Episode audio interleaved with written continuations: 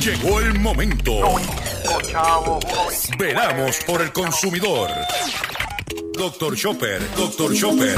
Hablando en plata, hablando en plata.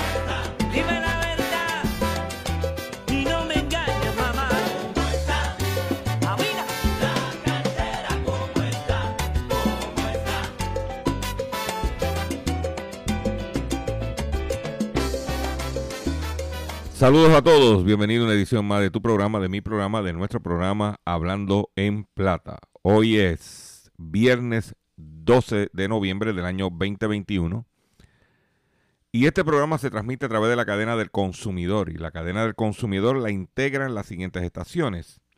El 610 AM y el 94.3 FM Patillas, Guayama, Calley. El 1480 AM y el 106.5 FM Fajardo, San Juan, Vieques, Culebra, and the US and British Virgin Islands. Además de poderme sintonizar a través de las poderosas ondas radiales que poseen dichas estaciones, también me puedes escuchar a través de sus respectivas plataformas digitales, aquellas estaciones que poseen sus aplicaciones para su teléfono Android o iPhone, y aquellas que tienen su servicio de streaming a través de sus páginas de internet o redes sociales. También me puedes escuchar a través de mi Facebook, facebook.com, diagonal Dr. Chopper PR. También puedes escuchar el podcast de este programa a través de mi página drchopper.com. O sea que no hay excusa para usted estar al tanto de los acontecimientos relacionados con su cartera, con su bolsillo, con su negocio. Las expresiones que estaré emitiendo durante el programa de hoy, viernes 12 de noviembre del año 2021, son de mi total y entera responsabilidad. Si de Gilberto Arbelo Colón el que les habla, cualquier señalamiento y o aclaración que usted tenga sobre el contenido expresado en este programa es bien sencillo. Usted entra a mi página drchopper.com. Allí usted va a ver mi dirección de correo electrónico. Usted me envía un email con sus planteamientos y si están fundamentados, si tenemos que hacer algún tipo de aclaración y o rectificación, no tengo problemas con hacerlo. Hoy es viernes, eh, final de la semana, comienzo del fin de semana. En calentamiento para las ventas del el madrugador, estamos a dos semanas del Black Friday y de lo que surge en el Black Friday y estaremos durante todo este tiempo brindándole a ustedes lo, lo que con la información que podamos compartir. Quiero recordarles que como de costumbre mañana sábado 8 a.m. tenemos nuestro acostumbrado Facebook Live haciendo la compra con Dr. Chopper. Eso lo va eh, mañana lo va a tener a las 8 de la mañana como de costumbre para que usted pues esté al tanto. Y vamos a compartir. Ah, y no se puede olvidar, Gustavo Adolfo Rodríguez tiene su, su Facebook Live, sálvese quien pueda, a las 9 de la noche el domingo. Que por cierto, el del Facebook Live del domingo pasado, hablando de las especies exóticas y los monos, estuvo espectacular. El recurso que invitó un tipo que sabe de verdad. Pero vamos a nuestro programa y vamos a comenzar inmediatamente de la siguiente forma. Hablando en plata, hablando en plata. Noticias del día. Eh, vamos a comenzar con, ayer estuvimos, acudimos a la presentación de radiografía del consumidor que se llevó a cabo en el Centro de Convención de Puerto Rico. Y ya yo le había dado unos adelantos a ustedes, inclusive en la conferencia de prensa que participé aquel entonces, la presentación de los preliminares, lo compartimos. En este caso, pues vi el estudio, pero me tuve que ir, pues lleva mucho tiempo metido en un sitio encerrado y usted sabe cómo está la pandemia todavía, y me fui. Pero lo más importante es la información que voy a compartir con ustedes y también la información que es relevante no tanto para el consumidor, sino para el comerciante, cómo la conducta del consumidor eh, ha sido, se ha adaptado a la nueva realidad de un país en pandemia, una población envejeciente. Y cómo los consumidores se están moviendo y están comportándose y cómo el comercio, el comerciante, tiene que estar a tono con esas realidades. si Puerto Rico es una población envejeciente, los negocios tienen que estar estructurados, acondicionados, es la palabra correcta, para atender a esa población. Empezando por los baños de los negocios. Para empezar. Las góndolas recogidas, todo bien puesto. Eh, porque esa es lo que usted como comerciante le va a ofrecer al consumidor. Un detalle bien importante es que las farmacias superaron por primera vez en años, porque a, la, a, la, a los supermercados en frecuencia de visitas. Cuando vino el huracán María, el, el, el negocio que mayor incrementó su volumen como consecuencia del huracán María en la compra de alimentos fueron las tiendas de conveniencia de las gasolineras. En la radiografía anterior, esa fue la, la, conducta. En esta radiografía, debido a la situación de la pandemia y el envejecimiento de la población, las farmacias superaron a los, supermercados, en frecuencia de visita. ¿Qué quiere decir eso? Que eh, como las farmacias también venden alimentos, pues la persona que iba a buscar la mascarilla, que iba a buscar ese tipo de cosas, iba a la farmacia a buscar sus medicamentos, aprovechaba y estaba está comprando alimentos en la farmacia. ¿Bien? Y eso es importante saberlo de que fue cuantificado porque ya nosotros habíamos observado esa tendencia. Y te voy a dar un ejemplo bien sencillo. Las veces que yo he bajado para, para Patilla, que he visitado algunas de las farmacias que están allí en el, en el pueblo, que el parking está lleno, que hay movimiento, básicamente son pequeña tienda por departamento. Ya que las farmacias grandes en cadena no sirven esos mercados. Te voy a dar otro ejemplo que no sea patilla. Te voy a dar ejemplo de Lares. En Lares, inclusive abrieron una farmacia Walgreens y la cerraron porque no dio pie con bola con las farmacias locales que tienen su mini market. Pero si usted se coge los choppers, tanto de Walgreens como de CVS, prácticamente dos páginas o tres se la dedican a alimentos. ¿Usted lo ve? Lo que significa que el gasto promedio mensual de compra de alimentos se redujo a la vez que las farmacias superaron a los supermercados en frecuencia de visita. ¿Qué quiere decir eso también? Que los supermercados para sobrevivir en un futuro, que van a tener que tener su farmacia, que muchos ya la tienen, la farmacia dentro del supermercado. Pero para que usted lo sepa, dice que la cuestión poblacional eh, pues, eh, la población de 65 años más continúa aumentando un detalle bien importante es que Puerto Rico es la jurisdicción con el porcentaje de viejos más en, todo territorio de los de, eh, ¿cómo lo puedo decir? Puerto Rico es la jurisdicción federal, si lo comparamos con los estados, es de la población más envejeciente. O sea, Puerto Rico es la jurisdicción con el porcentaje de ese segmento mayor en todo Estados Unidos y las implicaciones se ven. ¿Ah? Un detalle que yo había mencionado aquí, porque la razón principal para la cual yo voy a, estos, a estas presentaciones es porque todo esto yo lo he venido observando, inclusive cosas que he compartido con ustedes, pero no tenía una data cuantitativa, o sea, no tenía el respaldo de 1100 entrevistas que hicieron ellos en radiografía.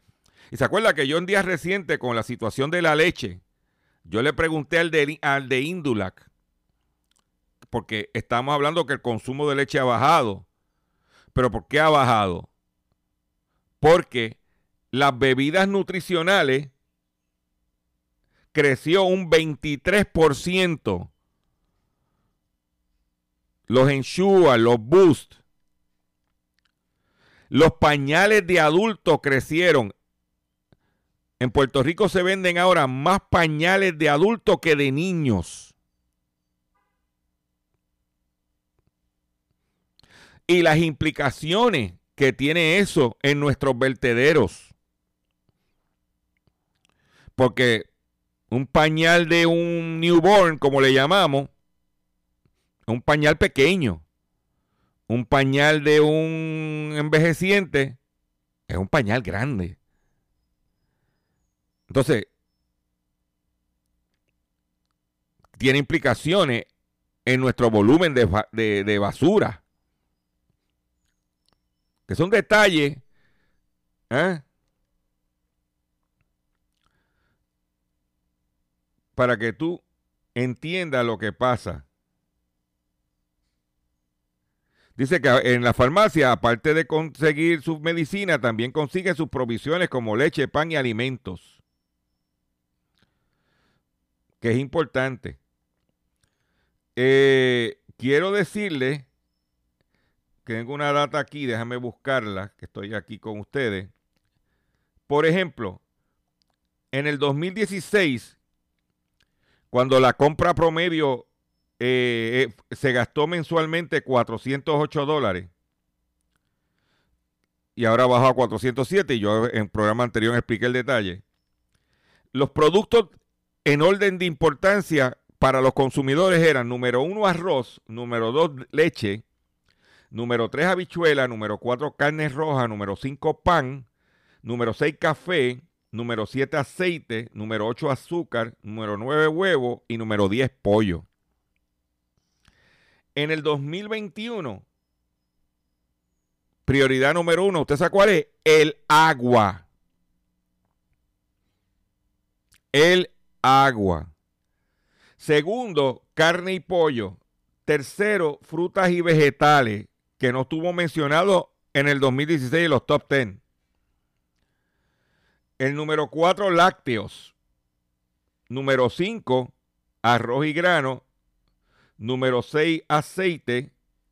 Número siete, jugo y bebida. Número ocho, café. Número nueve, cereales y número 10, pan. Ese es el orden que usted,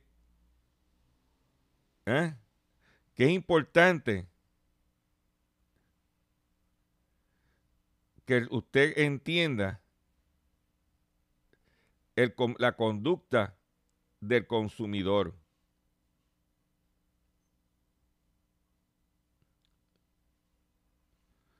Y la gente está preocupada en, por la pandemia. Otro detalle importante. El consumidor cuando va al supermercado ahora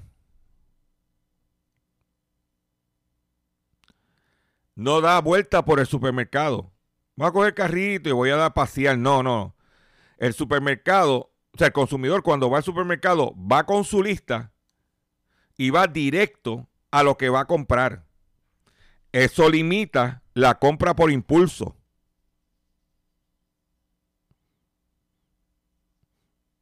Yo soy uno que yo entro al supermercado por el departamento de frutas y vegetales, cojo las frutas y vegetales, cuando doblo a la izquierda que están las carnes, estaciono el carrito eh, frente a, a las carnes y voy buscando en las góndolas los productos que voy a comprar. Directamente. No me pongo a mirar, ah, mira, que oye, vi esto, mi... no, no, no, voy directo al grano. Para que usted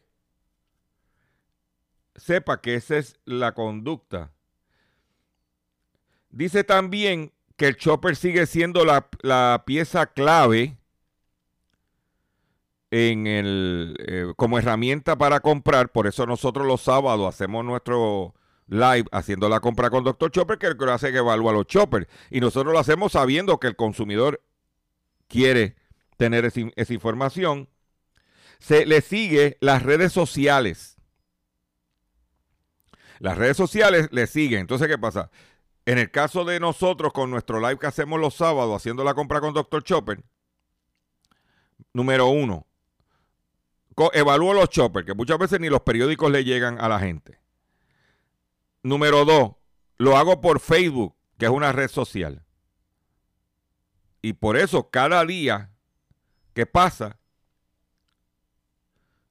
eso continúa creciendo. Nuestra audiencia los sábados a las 8 de la mañana, ya hay gente que se sienta con su lápiz y papel hacer, a chequear su, su lista.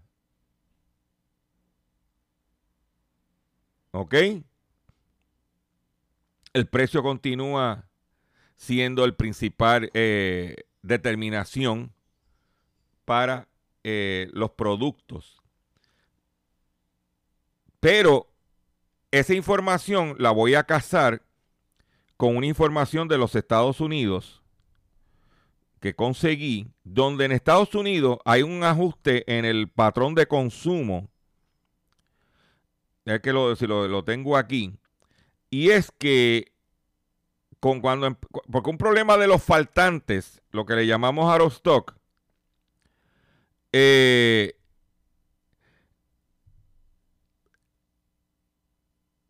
motivó a consumidores en Puerto Rico a explorar otras marcas si no estaba la marca preferida mía,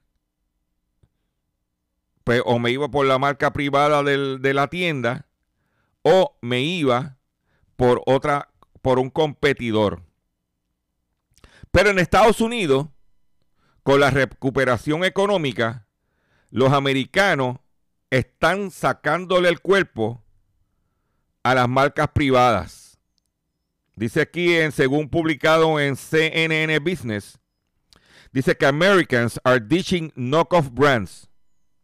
Pampers and Hefty are back. Diciendo que las marcas, eh, que por año las tiendas han ido tratando de captar el consumidor con eh, marcas privadas más económicas, con eh, en categorías de alimentos y productos para el hogar. Pero ahora no. Y esto se debe a dos factores. Número uno, que debido a los costos de la materia prima, debido a los costos de la materia prima primero y debido a la mano de obra y debido a lo que es la transportación, los precios de las marcas privadas ya están casi al mismo precio que la marca nacional. Ya no hay esa diferencia. Por ejemplo, yo tenía una regla que si el precio de la marca nacional en especial estaba un 20%, un 20 o 25% por encima de la marca privada, yo compraba la marca privada. Y eso puede haber sido en el blanqueador. La marca de supermercado versus Clorox, para ponerte un ejemplo. Pero si la diferencia entre la marca privada y el, y el producto de marca es un 10%, compraba la de marca. Esa era mi, mi fórmula. Pues en Estados Unidos, los problemas del inventario, pues se ha ido reduciendo la diferencia. Y entonces, ¿qué ha pasado? Que los americanos están volviendo a comprar las marcas. Otro detalle que ha ayudado a reforzar las marcas en los consumidores ha sido el factor publicidad, que es el factor número dos. Porque a la gente estar en su casa y no salir, estaban viendo más televisión. Al ver más televisión, estaban los impactos publicitarios. Y eso dándote ahí todos los días. Cuando vienes a ver, ya el consumidor que ya no está dando vuelta en el supermercado, como en Puerto Rico, pues es más fácil para decir, búscame el líquido de lavar tal o búscame la, la habichuela marca tal y no invente. Y esos son patrones de consumo que surgen de la conducta de los consumidores. Y es importante que los cuatro gatos que escuchan este programa estén al tanto de lo que sucede, especialmente los comerciantes que tienen que mantenerse vigentes en su negocio. Pero, mientras vemos que baja el, el, el, el, ¿cómo se llama? El, el, dinero que se gasta en los supermercados y que como, se, como validaron en radiografía, no te está llevando la misma mercancía que antes, porque hay productos que aumentaron sus precios en un 50%. Hay productos que aumentaron de julio a agosto un 30%. Si no vamos a los aceites. ¿Ok? Pero es importante que usted sepa cómo se mueve el mercado, cuál es la tendencia del consumidor y cómo esto lo enmarcamos, lo relacionamos con lo que pasa, la conducta del consumidor en los Estados Unidos. ¿Entiende?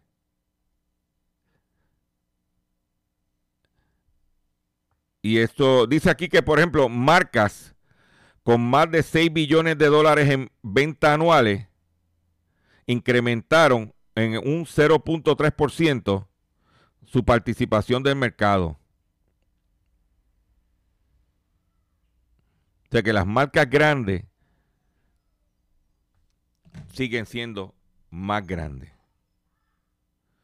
Voy a hacer un breve receso y cuando venga, vengo con el pescadito, vengo con mucha más información. En el único programa dedicado a ti, a tu bolsillo, hablando en plata. No se me vayan, que regresamos luego de un breve receso. Estás escuchando Hablando en Estás escuchando Hablando en Plata. Hablando en plata. Hablando en plata. El pescadito del día.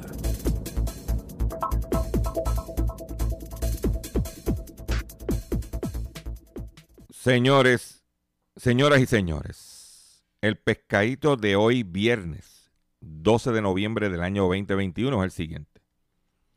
Y traigo este pescadito, este caso de estafa para usted que lo escuche y por favor aprenda del mismo. Estafan a abuela de Tampa, en la ciudad de Tampa, en la Florida, y le quitan 700 mil dólares. Autoridades policiales están pidiendo registros a Uber mientras investiga un robo de más de 700 mil dólares a una mujer de Florida de 82 años que aparentemente fue víctima de una estafa de abuelos. Oye, ¿cómo le llaman? Estafa de abuelos. Durante el verano, los estafadores convencieron a la mujer de que su nieta estaba en problemas legales y necesitaba su ayuda. Y le dijeron que hicieran retiros de su banco y entregaran el dinero a un mensajero según los registros judiciales del caso. Los investigadores del alguacil del condado de Hillsborough han preguntado a Uber sobre las recogidas de viajes compartidos en casa de la mujer entre abril y agosto. Quieren el nombre del titular de la cuenta de Uber y la información de la tarjeta de crédito junto con el historial de recogida y devoluciones en varios lugares, informó Tampa Bay Times. El detective escribió en los registros judiciales que estos, eh, que estos detalles ayudarán a proporcionar información a quién compró los viajes compartidos y dónde fueron realmente los fondos de la víctima, escribió el detective en los registros judiciales. La mujer dijo a los investigadores que no organizó los viajes compartidos. Un portavoz de Uber le dijo al periódico el miércoles que la compañía está en contacto con la oficina Cherry para ayudar con la investigación. No era claro si los viajes eran para que los mensajeros vinieran a la casa de la mujer a buscar el colectivo y la oficina alguacil se negó a aclarar este punto citando investigaciones en curso. La mujer recibió la primera llamada de una joven que decía ser su nieta y dijo que había tenido un accidente automovilístico y necesitaba dinero para salir de la cárcel, según los registros judiciales. Un hombre que afirmó ser el abogado de la nieta tomó el teléfono y habló con la mujer. La mujer que hiciera 17 retiros de diferentes sucursales del BBT Bank, que terminó en 100 mil dólares cuando se quedó sin dinero, informó el periódico.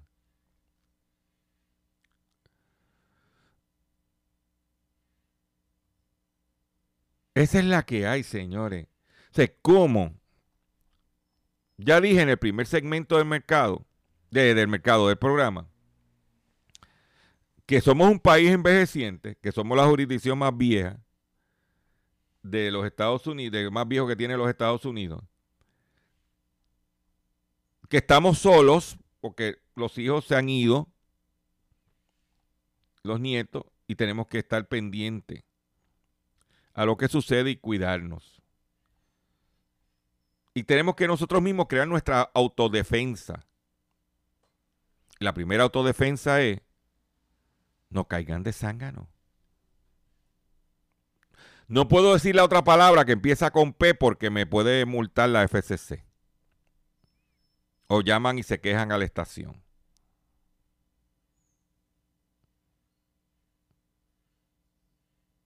Pero por favor, tengan cuidado.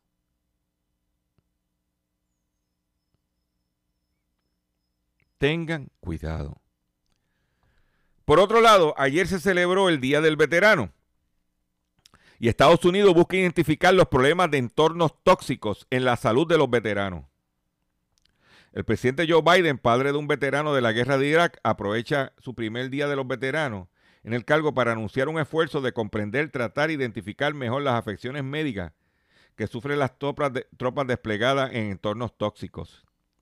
Se centra en problemas pulmonales que padecen las tropas que respiran, respiran toxinas y una posible conexión entre los raros cánceres respiratorios y el tiempo que pasan en el extranjero respirando aires de mal estado, según altos funcionarios de la Casa Blanca.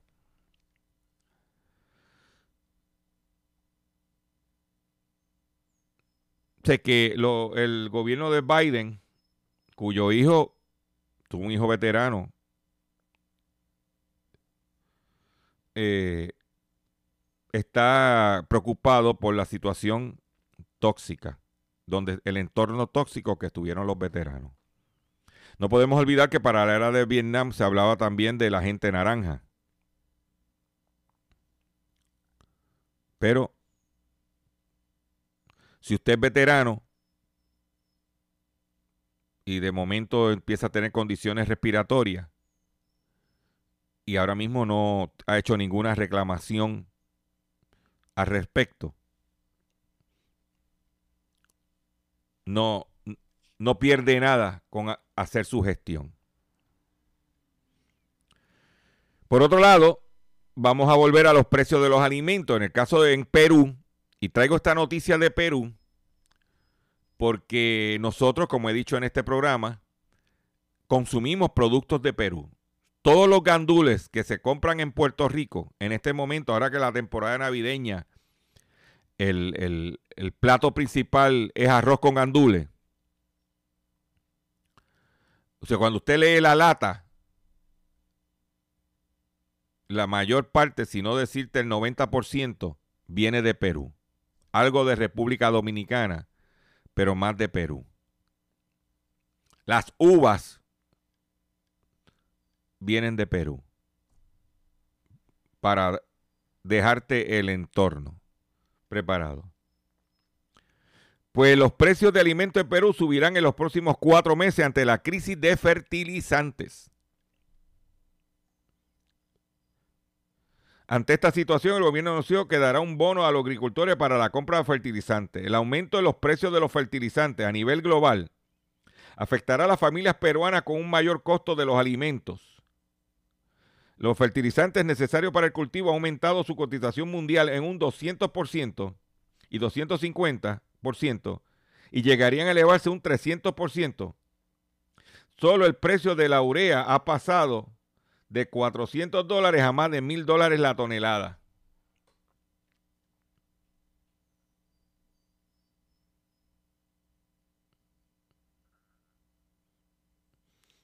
Ese es importante que usted conozca esa información. O sea que si usted ve los gandules en especial, yo he visto gandules por ahí a 68 centavos, porque mire, lea, si son de Perú vienen del mismo sitio, lo que cambia es la etiqueta, la marca. Si entonces, si está en especial y la fecha de expiración es bastante larga, en vez de comprar una latita, compra tres. ¿Por qué? Porque a lo mejor la próxima vez que vaya a comprar van a estar más caros. ¿Mm? Eso es información para que usted tome decisiones. Traigo, voy a traer esta información que quiero compartir con ustedes. Porque yo creía que lo había visto todo. Y aquí, pues en Puerto Rico, pues hemos hablado de los empleados, empleados fantasmas en el Capitolio, en el gobierno.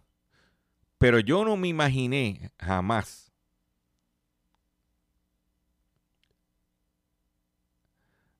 que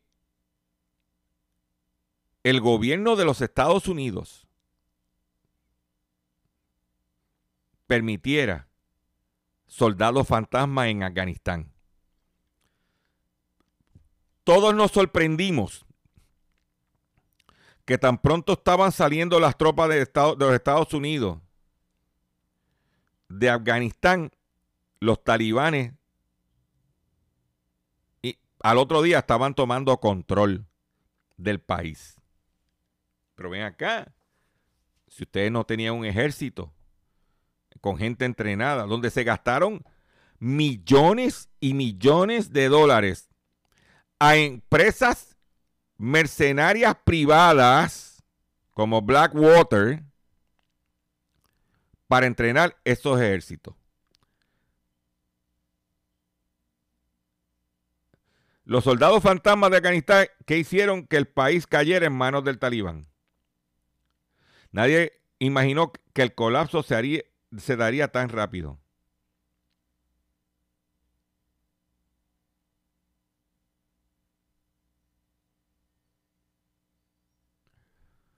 Dice que Khalid Payera, quien fuera el último ministro de Finanzas de Afganistán antes de la caída del país en manos de los talibanes, habla por primera vez de aquellos días. En una entrevista con la BBC, el funcionario contó su visión de lo que sucedió en agosto pasado y expresó su punto de vista sobre las que consideran las causas principales del fracaso del anterior gobierno, respaldado por los Estados Unidos. Según dijo, dos errores fueron tratar de construir unas fuerzas armadas a la imagen de, los, de las de los Estados Unidos, basada en una fuerza aérea sólida y la incapacidad de contrarrestar la fructífera estrategia que usaron los talibanes de ofrecer garantía a quienes no los combatieran. Pero también dijo, está el hecho de que los supuestos 300 mil miembros que formaban el ejército afgano en realidad no existían. Era un criterio de soldado fantasma. Nunca tuvimos un ejército de ese tamaño. ¿Eh? En realidad lo que tenían era entre 40 mil y 50 mil miembros. Cifras imprecisas, corrupción. ¿Eh?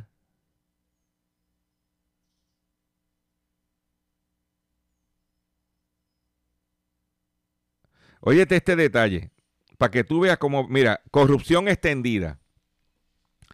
Payenda, que era el ministro de, de, Finanzas, que dimitió y abandonó Afganistán a medida que avanzaba el grupo islamista, contó que las tropas afganas, además de inferior en número, también estaban desmoralizadas.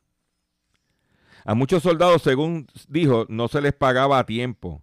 Los gobiernos locales en ocasiones se quedaban con sus sueldos.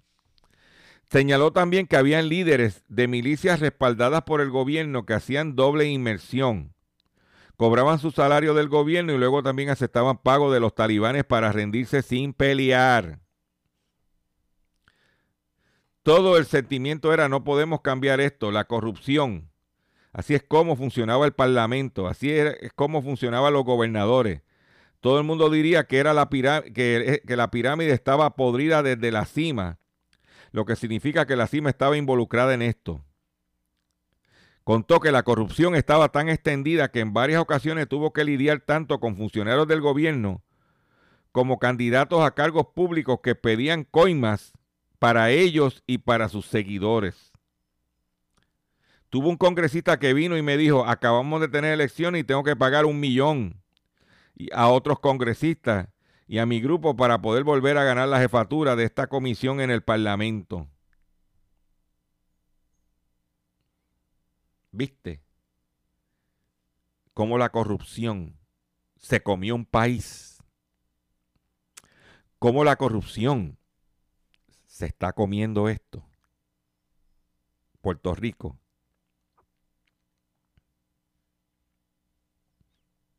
Se la está comiendo, pero mire, a pasos agigantados. Por otro lado, las empresas de streaming en Estados Unidos están saturadas.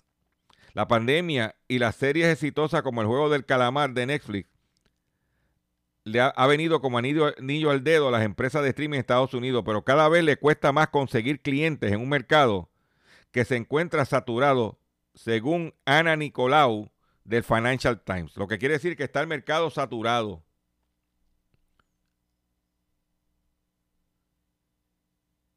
El éxito de la serie mencionada, solo le trajo 70 mil nuevos clientes en Estados Unidos y Canadá a los 4.4 millones de nuevos suscriptores que tenía Netflix. ¿Mm? Pero ya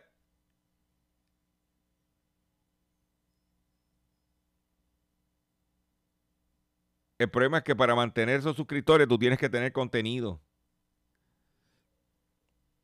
Y no están ya están saturados los mercados. ¿Mm? Otra noticia que tengo para ustedes es la siguiente. Ese tema lo hemos hablado en varias ocasiones aquí y lo voy a traer hoy nuevamente. Y es la situación del agua. Y hemos dicho que Puerto Rico, por estar en el trópico, por estar en el Caribe, si hace los embalses, si draga los embalses, si hace su trabajo con las aguas subterráneas que tenemos, nosotros tenemos el equivalente del petróleo del futuro, que es el agua. Pero uno habla de eso y la gente dice que los que proponemos y hablamos de eso, que estamos locos. Pero no, señores. Inclusive se ha hablado que la guerra de futuro y conflictos actuales es por el agua. Dice que la escasa agua potable es el recurso que define este siglo. Estos son los inversores que empiezan a comprar el nuevo crudo. Estados Unidos y Australia son los países del mundo donde la venta de agua es más activa. Para el año 2050 se, pronostica que debido a la incidencia del calentamiento global, la mitad de la población humana vivirá en regiones concentradas en torno a las reservas de agua. La carencia de reservas de agua ya es palpable incluso en algunas zonas de los países desarrollados, donde el mercado financiero ha llegado a reaccionar enviando señales de aviso para que la gente deje de dar por sentado el acceso al agua. La oleada de calor y los incendios forestales en Estados Unidos de verano 2020 fueron vistos como una oportunidad en Wall Street. Y en diciembre, CME Group y Nasdaq lanzaron un nuevo contrato de futuro que, eh, que permite a los granjeros y fondos de cobertura y municipalidades protegerse, protegerse contra los potenciales futuros saltos de precio del agua en California. Y esa noticia la discutimos aquí.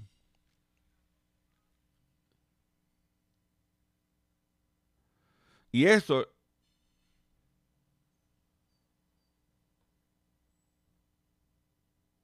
es lo que está pasando. Y si nosotros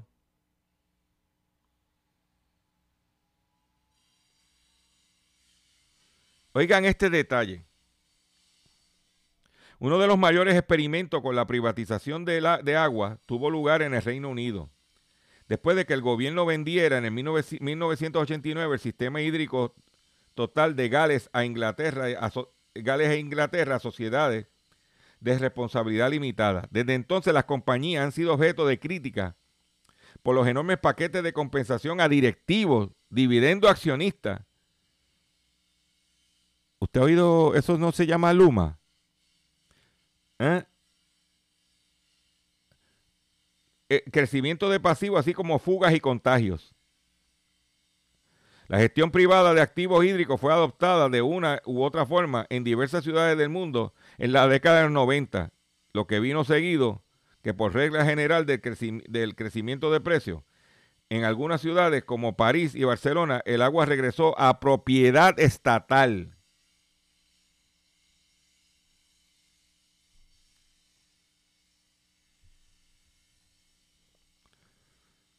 Si nosotros no hacemos lo que tenemos que hacer, espérate por ahí. Nosotros tenemos el potencial como país, como isla, como territorio, como usted lo quiera llamar, de tener un recurso abundante como el agua pero hay que dragar los embalses, hay que protegerla de la contaminación. Y a lo mejor ese barco que viene lleno de gasolina, para que nosotros consumamos gasolina, lo laven, lo limpien y regrese lleno de agua potable. Para que gente pueda vivir porque el agua es vida. Atención consumidor, si el banco te está amenazando con reposer su auto o casa por atrasos en el pago, si los acreedores no paran de llamarlo o lo han demandado por cobro de dinero, Si al pagar sus deudas mensuales apenas le sobra dinero para sobrevivir, debe entonces conocer la protección de la Ley Federal de Quiebras. Oriéntese sobre su derecho a un nuevo comienzo financiero. Proteja su casa, auto y salario de reposiciones embargo. No permita que los acreedores tomen ventaja sobre usted. El bufete García Franco y Asociado es una agencia de alivio de deuda que está disponible para orientarle gratuitamente sobre la protección de la Ley Federal de, de Quiebra. No esperes un minuto más y solicita una orientación confidencial llamando ahora mismo al 478-3379, 478-3379. De seguro hoy cuando llegues a tu casa, la comida estará lista. De seguro tendrás alimento en la alacena para ti y tu familia. Sin embargo, para muchas personas viviendo con VIH-Sida, no es tan seguro tener la alimentación adecuada para sobrellevar su condición. Por eso, estamos seguros de que tu ayuda será una realidad. Organiza hoy un recogido de alimentos y comunícate con Bill's Kitchen al 787-754-6525. Con muchos granitos, llenamos el caldero. Continuamos aquí en nuestro programa Hablando en Plata. Estamos aquí para todos ustedes ¿eh? que comparta este contenido que te garantizo que no vas a escuchar por ahí. Por otro lado, o sea que hace días yo mencioné aquí la situación que enfrenta los dueños de Metropista, Avertis de unas eh, autopistas que cogieron unos, emitieron unos bonos para construirle. Los chinos compraron los bonos. Las carreteras quebraron porque no, llegó, no generó los ingresos proyectados, las entregaron y ahora no le quieren pagar a los chinos el dinero que le cogieron prestado. Los españoles, majo. Pero ¿qué sucede? Que la, el beneficio de, ACS aumentó un 25% gracias a la, recuperación de, de Avertis. ACS registró un beneficio neto atribuido de 545 millones de euros, que es casi 600 millones de dólares en septiembre, lo que supone un crecimiento de un 24.7% respecto al mismo periodo del año pasado. Toda vez que la recuperación económica tras la pandemia del COVID-19 ha impulsado todas sus áreas de negocio, especialmente gracias a la contribución de su, de su participación en Avertis, que se anotó un fuerte aumento en el tráfico de sus autopistas, incluyendo las de aquí. En concreto, Avertis, en la que ACS tiene el 50%, ¿eh? aportó el beneficio del grupo presidido por Florentino Pérez de 96 millones de euros más que los primeros nueve meses del 2019. ¿Eh? O sea que Avertis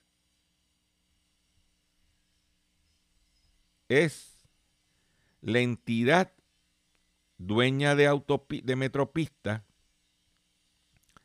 que es la que le está dejando los chavitos a la empresa. ¿Viste? Ahí están los aumentos de peaje. ¿Mm? Pero, ¿dónde te vas a enterar? Si no es en Hablando en Plata. Alerta de un, sobre un malware que roba los datos a los smartphones Android. Eh, el, programa malicioso ha atacado los teléfonos inteligentes de más de mil usuarios en Corea del Sur. Se llama Nuevo Pegasus. ¿Ah? se infiltra en tu teléfono. Por otro lado, el gobierno de la República Dominicana tiene una reunión sobre el Tratado de Libre Comercio de la región, valga la redundancia, donde están pidiendo que el arroz sea excluido del tratado. El diputado José Rafael Hernández introdujo un proyecto de resolución para que el arroz sea excluido del Tratado de Libre Comercio, el DR-CAFTA. Según explicó el legislador durante su ponencia en la Cámara de Diputados de la República Dominicana, hay un consumo promedio de casi 13 millones de quintales de arroz blanco anual y un volumen de producción de alrededor de 14 millones de quintales. En ese sentido, indicó que la República Dominicana es el único de los países que forma parte del tratado que es autosuficiente en el aspecto. Y lo que están diciendo es para que yo permitir eliminar aranceles y, permitir importaciones, si yo consumo 13 millones y produzco 14, porque yo tengo que tener entonces el arroz como un elemento que no, que yo pueda entonces importar arroz de Estados Unidos, arroz de México, sin pagar aranceles. ¿Eh?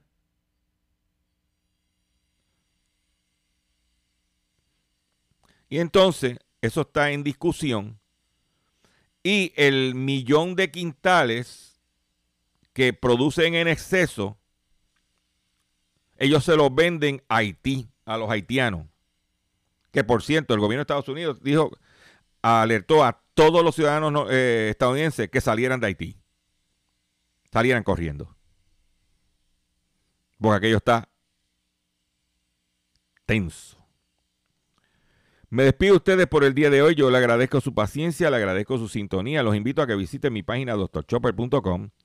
Comparte este contenido. Recuerde que eh, mañana 8 a.m. facebook.com diagonal doctorchopperpr haciendo la compra. Y me despido de ustedes. Sí, me voy, me tengo que ir ya. Ya el control me está haciendo señales de que esto se acabó. Ya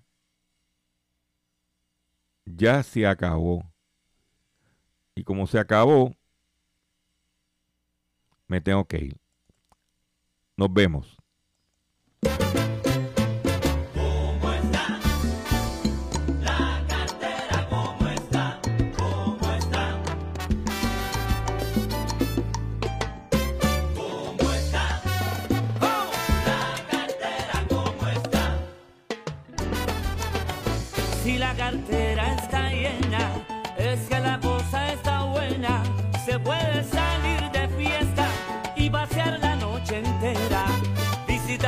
sitios bonitos, comprarse todo lo que quieras, pero hay que hacer dinerito para ponerlo en